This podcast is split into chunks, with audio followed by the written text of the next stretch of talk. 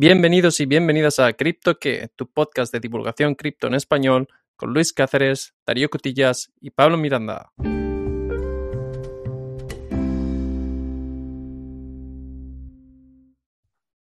Muy buenas tardes, Pablo, ¿cómo estás? Buenas, Luis, ¿todo bien? ¿Qué tal tú? Muy bien, muy bien. Ya estamos en, el norte, así que menos calor y espero que no te estés tostando mucho por ahí. Bueno, no puedo decir lo mismo por aquí. Mucho calor por aquí, pero bueno, es normal. Eso está bien, eso está bien. Esta semana me comentabas que teníamos una petición de oyente, ¿no? Sí, además, eh, justo nos han pedido que hablemos sobre Hex, esta, este proyecto que se ha metido muy arriba en, en capitalización de mercado en muy poco tiempo y creo que, bueno, creo que lo has estado mirando, así que ¿Nos puedes comentar un poquito de qué va Hex? Algo he mirado, pero vamos a empezar con la información básica. Hex nos aparece en CoinMarketCap con el ranking 201, con un valor actual, a momento de la grabación, 26 de julio, de 0,044 dólares. Y esto puede ser un poco interesante comentar porque en, septiembre, octubre del año pasado estaba a casi 50 céntimos. Entonces ha habido mucha gente que se ha hecho, que ha hecho fortuna, porque este token ha tenido una, tuvo una ganancia exponencial em, y ha hecho a mucha gente bastante fortuna. Ahora, también han invertido bastante en materia de marketing para darse a conocer. Y de este token podemos comentar algunas cosas, pero ¿qué te parece si empezamos con la estructura habitual? Bueno, primero te voy a comentar una curiosidad sobre este puesto que tiene en CoinMarketCap. He leído por ahí, no sé si sea verdad, que, estas páginas lo posicionan en el 201 para que salga en la tercera página. A partir del top 200 sale en la tercera página el, proyecto.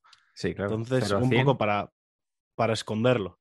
No sé si será verdad, una teoría un poco conspiranoica, pero, pero sí que lleva un tiempo ahí en el 201 exactamente. Pero el, a ver, el tema es si básicamente todos estos proyectos se filtran por capitalización de mercado, que se calcula por el número de tokens en circulación por el precio del token. O sea, no, es, aritmética básica. Si tienes, ahora mismo estoy con los datos delante, tenemos 173,41 billones de, de hex en circulación a 0,044 céntimos de dólar, pues te sale una capitalización de mercado de 7,7 billones que te sitúa en el ranking 201. Voy a ir al ranking general ahora solo para mirarlo y decirte sus vecinos, que me trae curiosidad. Por eso te comento que es un poco conspiranoica, pero eh, me ha parecido curioso que la he escuchado en, muchas partes, porque CoinMarketCap eh, fue comprado por Binance y parece ser que la quieren echar atrás y que la han puesto el 201, que deben tener el CoinMarketCap, el Market Cap, perdón, eh, manipulado. He, escuchado de todo. era una curiosidad. Vamos a ver, sus vecinos aquí en el 202 y 203 son Wrapped Tron y Lido Stake Ethereum, que comentamos en, episodios previos. Además de, otras modificaciones, Wrapped BNB, BitTorrent aparece por aquí, pero vamos, te voy a mirar también el 200, solo para, fomentar o desmentir teorías conspiranoicas, porque si el 200 tiene menos capitalización, pues ya hemos terminado pronto. Em, a ver, lo que tenemos, pues sí, tenemos proyectos de bastante poca enjundia, porque tenemos el, token Steam, del cual he de decir que no tengo ni idea, que tiene 91 millones de dólares de capitalización, y el token Velas, que tiene también 91 millones. O sea que, en teoría, no debería aparecer en esta posición. Vamos a ver por qué sale este filtro. Pero vamos, mm, interesante, interesante. En otras, yo también lo he mirado en, también lo miré en CoinGecko, y en CoinGecko no te dicen un ranking porque no son capaces de confirmar la cantidad de token en circulación. Por eso, eh, directamente no te aparece en el ranking, pero vamos, con 7 billones, si no me equivoco, vamos a ver el, top 100, estaría en, la primera, como quien dice, en la primera página del 10 al 50, mientras que se carga la página, te lo comento. Estamos en el, entre el 10 y el 11. Vamos, me sorprende porque dentro que cabe, los que opinan que, que Hex es una shitcoin, Dodge está al 10 en, el ranking y nadie dispute nada de dos. O sea que es interesante, pero bueno. Eh, también me comentaste fuera de línea que había controversia. O sea, si quieres, también comentamos acerca de la controversia. Hemos mirado un poquito y este token tiene, tiene chiste, tiene sustancia, sobre todo el fundador. Así que vamos a comentar un poquito. ¿Qué te parece? Sí, bueno. Eh, todavía no hemos comentado qué es Hex. Llevamos aquí cinco minutos hablando y no hemos empezado con el tema, así que el tema de la controversia yo lo dejaría un poquito más adelante. ¿Y qué tal si nos cuentas un poquito la base del proyecto? ¿Qué es lo que propone? Vale, pues Hex es un, es un token que se basa en un RC20, un, un smart contract de RC20, que en teoría es, ya está acabado y ya no se pretende cambiar, que básicamente comenta que es el blockchain con certificado de depósito, que te proporciona valor porque tú puedes comprarlo y luego hacer staking y básicamente recibir eh, las recompensas de tener tu capital encerrado en, Hex. Y comentan que básicamente hacen el mismo papel que los bancos, pero sin intermediarios. O sea que es, em, digamos, dentro de lo que es el aspecto técnico, simplemente es un smart contract que se dedica a intercambiar Ethereum por Hex y antaño era Bitcoin por Hex. Eh, y con en este smart contract todo lo que haces, todo lo que puedes hacer es staking durante un periodo de tiempo. Mm, bastante claro, bastante sencillo a priori, pero me ha llamado la atención eh, los, los, plazos que tiene de staking porque son extremadamente largos, ¿no?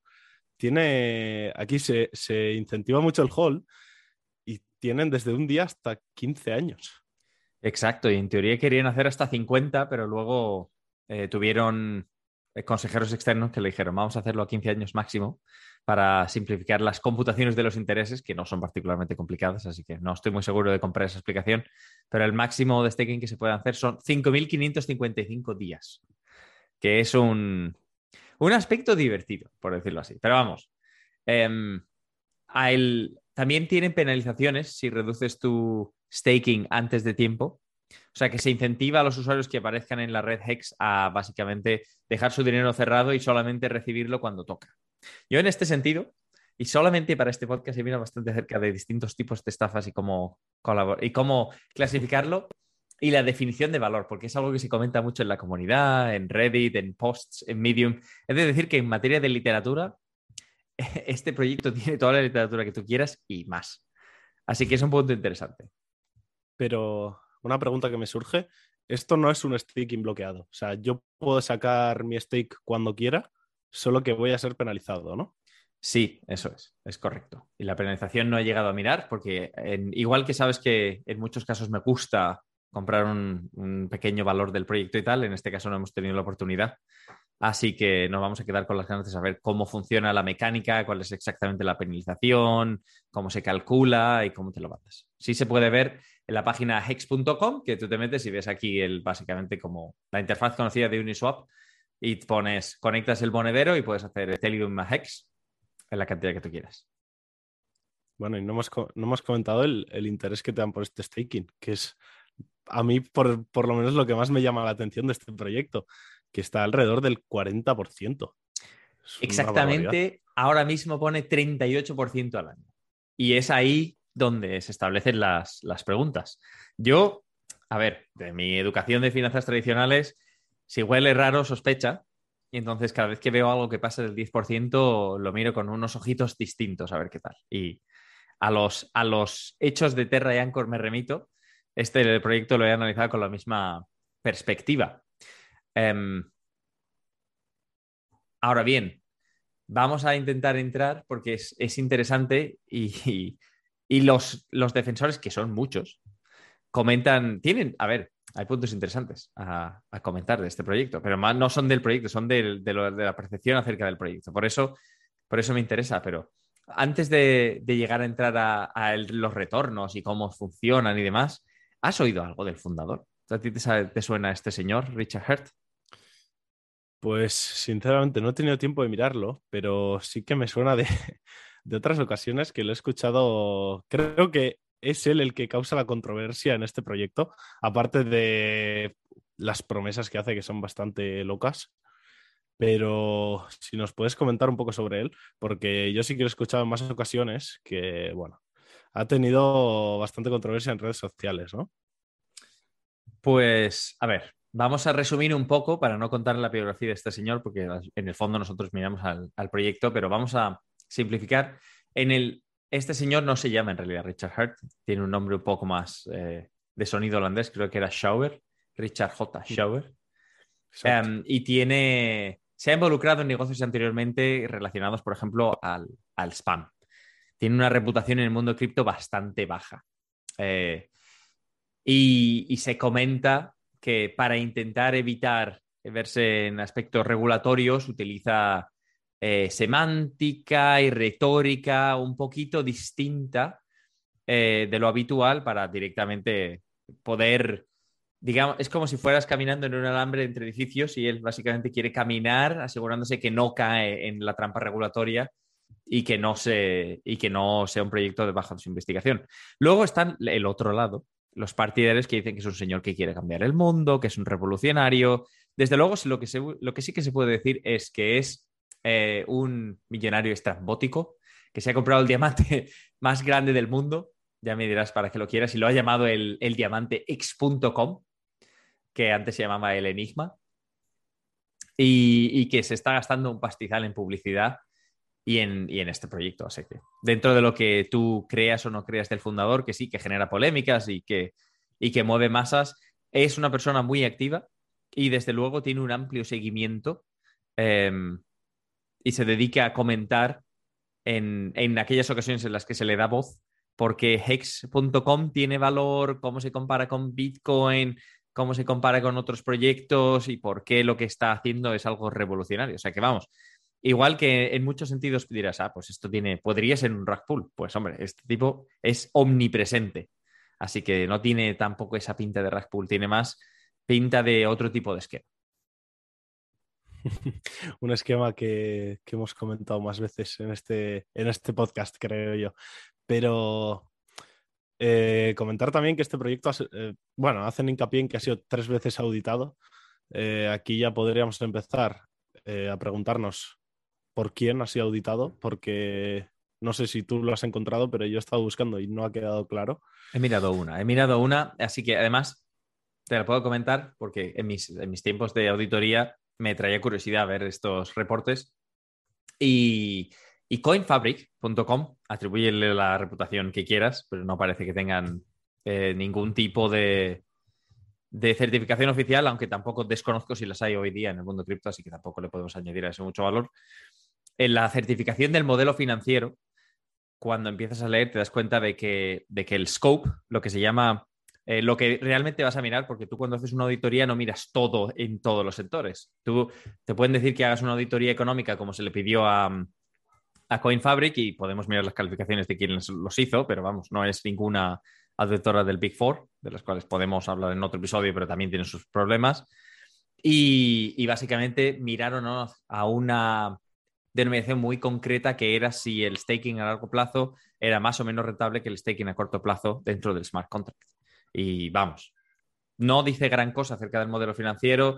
Dentro que cabe, una auditoría no hace más que comprobar que lo que tú dices funciona de la manera que tú dices o no. Entonces, en este caso, le aportaría un valor relativo. Con respecto a las auditorías técnicas, no he tenido la oportunidad de encontrar los reportes porque los links que facilitaban no iban al reporte en sí, iban a una página genérica de un blog. Digamos, no estoy súper familiarizado con las auditorías del mundo cripto, pero me dio la sensación de ser algo extremadamente formal, donde yo diría, vale, aquí soy capaz de reconocer el parámetro, soy capaz de ver quién es el equipo de auditoría, soy capaz de ver las certificaciones. En comparación, digamos, para verlo, en el mundo tradicional, cuando tú vas a unos estados financieros y miras eh, quién los ha auditado, en la primera página te dice que este es el auditor, que este es el, que este es el socio firmante, que está inscrito en el registro de auditores de cuentas en este sitio y básicamente tiene una estructura para que tú sepas directamente cómo mirar. Como, digamos, como es el mundo cripto, aquí siempre lo pones un poco en tela de juicio porque tampoco hay certificaciones, no sabes muy bien quién lo hace o no, pero luego es el, scope, digamos, lo que iban a mirar tampoco es indicativo de nada. O sea que en lo que he podido mirar, las auditorías y las certificaciones no me sirven. No me han servido para aportarme ninguna certeza. A mí, al menos. Bueno, quizá aquí también entra el tema que comentas de que en el mundo cripto no hay nada todavía al 100% seguro. Eh, también quizá entra el tema que hemos comentado antes de cómo usa el, fundador la semántica o, los vacíos legales para promocionar o dejar en buen lugar a su proyecto. Y en base a esto también eh, me ha hecho mucha gracia porque eh, si vas a las preguntas frecuentes en su página web, puedes encontrar, ¿es Hex una estafa? La respuesta es no, simplemente no te dan ninguna razón. Eh, por otro lado, ¿por qué no hay un white paper? te dicen que es más importante trabajar en un buen sitio web que en un buen documento técnico. ¿Y por qué no hay una hoja de ruta? Y bueno, esto ya lo hemos comentado, que es porque Hex se lanzó como un producto ya terminado. Mm, me parece curioso que responden a las preguntas en media línea, no te dan ningún argumento, simplemente te dan la respuesta y listo. No sé, me ha parecido bastante curioso eso también. A ver, vamos a analizar. El, el key de la cuestión está dónde, ve dónde ves tú el valor. Porque igual que en su día analizábamos y comentábamos, vale, hay tokens de utilidad que, digamos, te permiten hacer algo con el token que no podrías hacer sin el token. Y que luego hay otros tokens como tipo Bitcoin, que básicamente sirven como un tipo de moneda, pero que son aceptados en todo el mundo y por eso no tienen ningún tipo de cortapisas a nivel estatal y son difíciles de regular y tienen el valor que los usuarios les aporten. Cuando miras lo que hace Hex, cuando miramos el qué es y qué problema resuelve, qué es, es un, básicamente es un smart contract que te, genera un token a cambio de, de Ethereum. ¿Y qué problema resuelve? No resuelve grandes problemas más allá de que puedas dejar dinero ahí en forma de HEX que has intercambiado previamente por Ethereum, con la futura promesa de que recibas un, interés. Y luego está lo que está dando nivel en la comunidad hoy día, que es la fluctuación del precio en sí. Pero esto, cuando yo lo miro, a mí me recuerda a lo que decíamos con Terra. Cuando el hecho de que todo el mundo compre un determinado activo le transmite valor en ese momento porque hay demanda. Es, es básicamente ley oferta y demanda a nivel muy básico cuando empecemos a mirar, ¿y esto para qué me sirve o por qué lo quiero? O empiece a haber miedo y la gente empiece a, eh, reclamar sus fondos, se darán cuenta que, que vale, sí, tú puedes redimir todo tu HEX, todo lo que quieras, pero ¿qué vale tu HEX? Es la pregunta del millón. No es lo mismo tener mil tokens que valen un dólar que tener mil tokens que valen 0,00000 un céntimo. En este caso, si te das cuenta, todo lo que te están diciendo, sí, Tú tienes el Hex ahí, tú haces el, staking, vamos, que en teoría ni siquiera es staking, porque no. Tú lo dejas ahí cerrado y te prometen que se, va, se te va a dar interés. Pero estás siempre dependiente de que el valor del token valga algo. Y ahí es donde yo veo el kit de la cuestión. Cuando tú miras la página, te dicen, sí, sí, se te paga un APY en, en promedio, el, el rendimiento ha pasado de, creo que era un 11.000%, un 15.000%, una, una absoluta barbaridad. Pasaste se pasó de los céntimos a, llegar incluso a los 50 céntimos, que si, te, si estás en el buen momento y estás ahí tenías 20 dólares, puedes haber hecho hasta 1.000. Básicamente como quien pasaba por ahí. Pero de igual manera, yo lo veo y no veo claro que en el futuro no puedas pasar igual de 1.000 dólares a 20. Porque dentro que cabe estamos simplemente confiando en que ese token se mantiene con el valor que dice mantener, que dice tener, pero ese es el, valor atribuido por los usuarios, sin más. Claro, a mí, viendo la página web, lo que me parece es que te pone mucho la piel, la miel en los labios continuamente con que has subido muchísimo de valor, con que vas a tener una APY enorme, con que la creación de riqueza te cambiará la vida. Creo que es un poco una, una trampa para que caigas en el staking y lo dejes ahí bloqueado, que también lo que comentabas de, del valor que tiene un token realmente, ellos, eh, la respuesta que te dan es que la oferta siempre será más baja que la demanda, porque incentivan siempre al hold y te van a, a penalizar si no lo dejas el tiempo que, que has puesto el staking, vaya. Entonces, es lo que tú dices, el valor está en que la gente lo tenga en staking y los usuarios le den el propio valor. Porque al final, para lo único que puedes usarlo es para hacer staking propiamente. Claro, esto en el fondo, cuando yo doy dos pasos atrás, intento mirarlo y decir, vale, lo voy a comparar con, con otros proyectos. En otros proyectos sí veo cierta utilidad, aquí no hay. Puramente no hay utilidad más allá de que recibas el porcentaje de token más. Luego lo comparo con Bitcoin y en el fondo, pues, vale, Bitcoin lo tienes y el resto del mundo lo acepta como un, tiene un cierto valor, lo vas a poder intercambiar con relativa escasa liquidez, pero está en intercambios.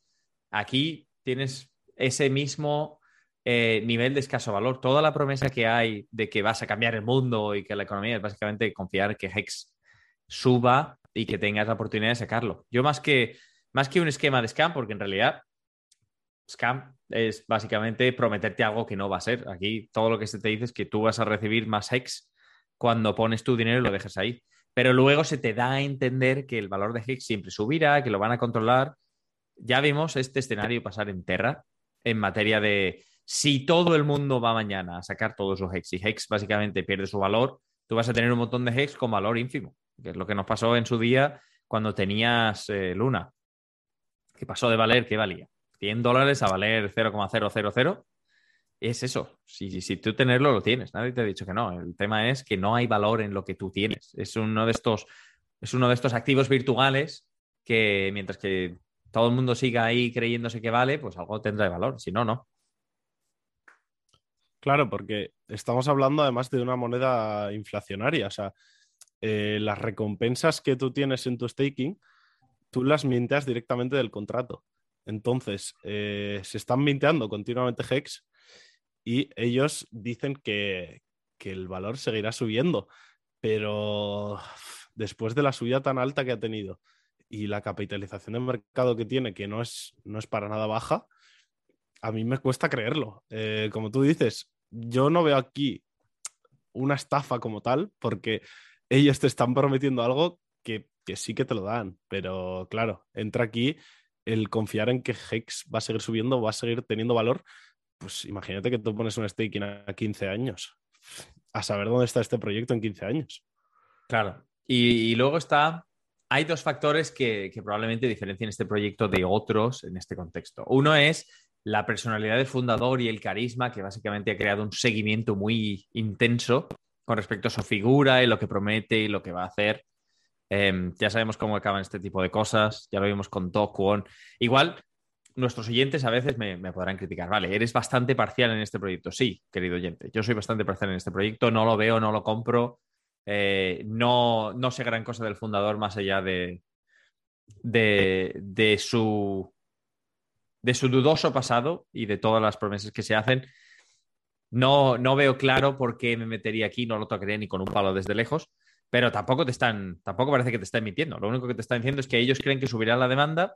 Esto tiene toda la pinta de ser uno de esos esquema pirámide en el cual básicamente mientras que siga llegando gente a la base, todo funciona y todo está bien. Y en cuanto se deja de llegar gente y deja de haber demanda, intentan controlar la oferta y si pueden, lo mantendrán a un nivel palatable y si no, pues se hundirá y entonces escucharemos lo madre mía, sin más.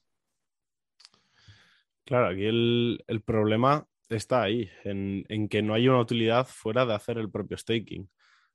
Y que el staking lo puedes hacer únicamente en Hex. Entonces, todo depende del, valor de Hex a futuro. Eh, si confías en que seguirá subiendo sin fin, pues adelante a mí personalmente no me parece la, mejor opción. Sí que soy un poco más, más imparcial aquí que tú. No, pero vamos, esto es como quien dice, es, un proyecto como que tantos otros. Shiba y Dogecoin también se pueden apreciar mil por cien y tú puedes, puedes, puedes recibir rendimiento de eso, pero eso no lo hace un proyecto con mejores aspectos fundamentales. Como todo, la ley de la oferta y la demanda puede hacer que tú compres un melón, luego al día siguiente hay escasez te compran el mismo melón por mil veces el precio y tú tan contento y Santas Pascuas. Pero eso no quiere decir, no deja de ser un melón. En este caso es un proyecto que, hace lo que promete. Yo lo de... A mí siempre me da un poco... Ya hemos comentado que cuando estamos hablando de, finanzas descentralizadas y tal, esto de los préstamos es un poco extraño. En este caso ni siquiera hay. Por lo que yo he podido ver, ni siquiera hay préstamos. Tú simplemente lo pones ahí y recuperas más en el futuro. O sea que es interesante. Pero bueno, no hay tampoco gran cosa que comentar acerca del token más allá de la, controversia y la intensidad de la comunidad. Podrías pasarte por Reddit y echar 10 horas leyendo pros y cons y hay, son radicales. O sea, los, ¿cómo era? Los hexicans son muy intensos y los que no aceptan el proyecto también son muy intensos. Entonces hay conversaciones bastante interesantes. Incluso se compara la proposición de valor del HEX con el US dollar, se compara el, el por qué vale o no vale. Mira, como todo, si al final en el futuro la moneda que vale a nivel mundial es el HEX, pues nos la envainaremos y diremos, ay, nos hemos equivocado. Sí que había valor, pero más allá de eso, salvo que sea universalmente aceptada para hacer intercambios, poco escenario le veo yo de crecimiento a este proyecto y por tanto me abstengo. Claro, pero aquí entra también el tema de que el creador eh, habla de HEX como una reserva de valor. Dice que quiere superar al oro en capitalización de mercado no habla de ella como, un medio de pago o un medio de, intercambio para usar en el día a día. Entonces, como pura reserva de valor, me parece que, se quedará un poco atrás, pero bueno, veremos. A mí lo que no me acaba de gustar es la forma que utilizan en su página web de, de venderlo, de promocionarlo. Porque, mira, por ejemplo, aquí te leo textualmente, Hex solo hizo un 10.000X hasta ahora en dos años. Si continúa superando a Bitcoin, Hex aún subirá a otros 650x. Pondría Hex en 367 dólares en los próximos 10 años. ¿Cuánto? 367 dólares. A ver, a ver, vamos a ver, vamos a recuperar la matemática que hicimos al principio con respecto a capitalización de mercado. Si estamos diciendo que tiene en torno a unos 8 billones por redondear, em, para, y está a 4 céntimos, para llegar básicamente al dólar, habría que dividir o hay que hacer la aritmética básica para saber a cuánto, a cuánto llega la capitalización, pero ya estamos hablando de figuras altas, o sea, siempre decimos Bitcoin y Ethereum, Bitcoin y Ethereum tienen capitalizaciones de mercado masivas, estamos hablando, y lo voy a tener que mirar ahora mismo porque quién se sabe estas figuras de memoria, de 52 billones Bitcoin y, y alrededor de 19 billones Ethereum. Si este proyecto realmente tiene 7 como dice tener, eh, tela hay que cortar para llegar hasta ese, hasta ese punto. Por cierto, 52. Ah, perdón, es el, es el volumen. 400 billones de capitalización y 166 ah. billones. Ya decía yo que me quedaba corto. si estás en 7, si estás en 7, tendrías que hacer en torno, básicamente, los 2 dólares ya estás en Ethereum. Eso es mucha tela que cortar, muchísima tela que cortar. BNB, eh, que es, la, que es la moneda de Binance, y se utiliza bastante en los intercambios como aquel, como aquel fork de Ethereum que te facilita sin muchas fees, está en 39 y eso es un token que tiene clarísima utilidad y que se está utilizando para desarrollar en proyectos. O sea, em, me llamaría la atención, digamos. Tendrías que sobre... Y no hay ninguna razón para sobrepasar a Bitcoin tampoco que digas, ah, pues esta es la novedad que aporta Hex que no tiene Bitcoin. Bitcoin tiene una hasta mi abuela sabe quién es Bitcoin, hasta mi padre sabe quién es Bitcoin. Ni mi padre, ni mi hermana, ni mi vecino sabe qué es Hex en este momento. Me sorprendería mucho que llegara a esos niveles de reputación en el cual la gente considera, lo considera, lo entiende o, está interesada en este proyecto. Claro, por eso te comento la forma en la que, en la que comunican. Que no, él no te está mintiendo, te está dando datos, pero mm, si te pones a hacer la matemática, son datos que, bueno, no voy a decir imposibles, pero prácticamente. Es como si yo te vendo mi proyecto diciendo, bueno, en los próximos 10 años, si hago un 10.000X vas a ser millonario. Claro, pero hay que hacerlo. es cierto, y si, y si, tienes suficiente demanda de tu proyecto porque has creado una comunidad muy fuerte y porque la gente ve que otros están haciendo ricos, puede entrar. Tú, por ejemplo, el, el otro día topic no, no directamente relacionado, pero interesante. El otro día vi un artículo en El País que comentaba acerca de, cursos de criptomoneda. No me acuerdo cómo era la institución, sí que había una convención en Barcelona que decía básicamente que si traes a más gente te dan recompensas y que estaban preocupados porque había mm, estudiantes dejando de estudiar en la universidad por llegar a este tipo de institución y demás. ¿Llegaste a leer mm. el artículo? Lo comentamos fuera de línea. Sí, no sé si te acordarás. no me acuerdo eh, del nombre del instituto. Sí, sí. Sí, creo que sé de cuál estás hablando. Y claro, esto yo creo que a la mayoría de nuestros oyentes ya le ha sonado algo. Esto de trae a tus amigos y tendrás mayores recompensas. Claro, pues es eso. A ver, si aquí traes a tus amigos y se dedican a comprar Hex, el valor del token sube y la comunidad está toda contenta hasta que llega un momento en el cual no suba y se empieza a complicar la cosa. Porque cuando recibas el famoso porcentaje de APY que te dan, pero sea menor que el de ayer, o sea, el valor del token no valga nada, pues ya nos quejaremos. A mí me sabe mal ser el agorero que dice todas estas cosas, porque lo, normal, lo que molaría más sería decir, sí, sí, aquí hay un proyecto, a la luna, vamos todos, y eso seguro es que, que eso que la gente quiere escuchar, pero yo te doy mi opinión. Esto, esto no lo tocamos con un palo, igual que cuando leí el artículo en el país con respecto de los cursos, era en plan, a ver, puede ser que te enseñen, puede ser que no te enseñen nada, pero cuando te están diciendo que te van a dar el retorno solamente por traer gente y que esa gente traiga otra gente, lo que se trata es de un esquema piramidal. No, no tiene nada que ver con el curso, lo que enseñen o lo que no enseñen. A ver si lo puedo rescatar y lo dejo en la descripción del episodio para que nuestros oyentes puedan, puedan leer el artículo del diario El País en España. Sí, eh, tampoco estamos diciendo que esto sea una, una piramidal, pero bueno, siempre acabamos siendo los malos de la película. Llegamos como la muerte con la, con la guadaña aquí a, a romper proyectos, pero bueno, recordad que esto es siempre nuestra opinión y, y bueno, tenemos el, el, conocimiento que tenemos.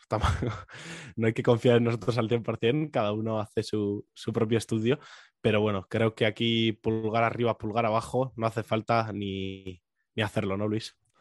No, luego, a ver, vamos a comentar un par de cosas más. Eh, una, se está desarrollando Pulse Chain, para salir de la red de Ethereum porque los usuarios estaban comentando, se estaban quejando bastante de, los gas fees de Ethereum. Y es que hasta ahora, para entrar y salir, tienes que pasar por Ethereum.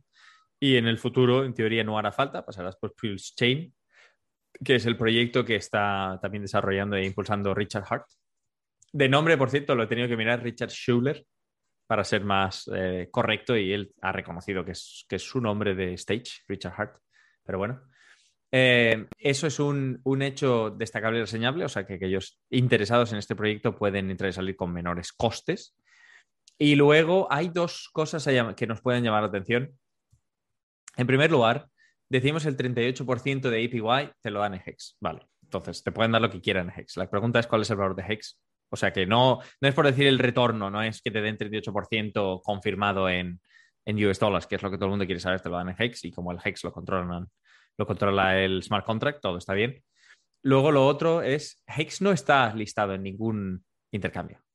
Eso no quiere decir nada bueno o nada malo, pero normalmente para, garantizar mayor adopción se suele pasar por Coinbase o por Binance, porque básicamente son las plataformas que la mayoría de usuarios tiene acceso, por las que se cambia de fiat a cripto y de cripto a fiat y, y se suele pasar por ahí. En este caso, no se permite. Los defensores del proyecto dicen que es porque los, los intercambios centralizados son los malos actores, que tienen trading fees y que aquí Hex es para el pueblo. Vale. Que cada cual crea lo que quiera en este caso. Siempre es difícil saber por qué sí o por qué no. Yo diría que... Hay que... Perdona, hay que darle méritos también al, fundador que ha conseguido ese market cap sin, estar en, en exchange. ¿eh? Eso también, ojo, es de admirar. Eh, sí, sí. De hecho, aparte, todo el mundo que haya pasado por Uniswap y demás sabe que la experiencia no es no es súper intuitiva. O sea, que si has llegado a este, a este nivel, es interesante. Y bueno, luego está, a ver, hay que darle al proyecto lo que es suyo. Tiene una amplia inversión en deportes, creo que tenían patrocinio en un coche NASCAR, tenían eh, con el con el escenario de comprar el diamante más grande del mundo y ponerle nombre, han conseguido mucha publicidad. O sea que, a ver, hay, hay elementos, pero yo aquí veo demasiados elementos de culto como para, hacerlo interesante. Y luego, siempre que hablamos de, del mundo cripto, si miras los grandes proyectos más interesantes, se supone que son descentralizados, código abierto, tal, tal, Aquí, mm, la figura del fundador me trae, me trae dudas. O sea, puede ser un genio, puede que no, pero en el fondo está muy involucrado y hace, tiene un comportamiento errático, por decirlo así. Entonces no me, no me transmite mucha confianza. Pero bueno, creo que hemos comentado lo más importante e interesante de este proyecto. A partir de aquí, como siempre, querido oyente, nosotros no proporcionamos aviso financiero o consejo financiero, tú haces lo que te dé la gana, para eso puedes hacer tu propia investigación. Em, ¿Hay alguna pregunta o curiosidad que te quede, Pablo, en el tintero? No, solo recalcar que, este episodio lo hemos hecho porque nos lo ha pedido un oyente en Twitter en barra baja criptoque, así que, oye, si tenéis alguna duda o así, os, animamos a que, a que nos comentéis por ahí, que respondemos siempre. Así que por mí podríamos cerrar, Luis. Vale, lo voy a dejar con una última reseña, porque siempre se pregunta los, los críticos de Hex le preguntan dónde viene el valor de Hex y contestan los partidarios que Richard Hart, el fundador, siempre dice, todo lo que hay en el mundo son bienes y servicios y el resto es simplemente accounting, eh, contabilidad. Esto quiere decir que si tú no trabajas directamente en hacer bienes o producir servicios, creas el valor con lo que haces. Y luego lo viene a comparar con el, con el US dollar, con, el, con Bitcoin y dice que básicamente eh, con lo que haces y si la gente te lo quiere comprar, si hay oferta y demanda, hay valor. Yo en esto siempre ligeramente discrepo porque el valor que tienen las monedas fiduciarias es que están respaldadas por el Estado y el Estado tiene el monopolio de la fuerza. O sea que si tú no cumples con las leyes y no cumples con las obligaciones de papá Estado, pueden venir, arrestarte, meterte en una cárcel en contra de tu voluntad.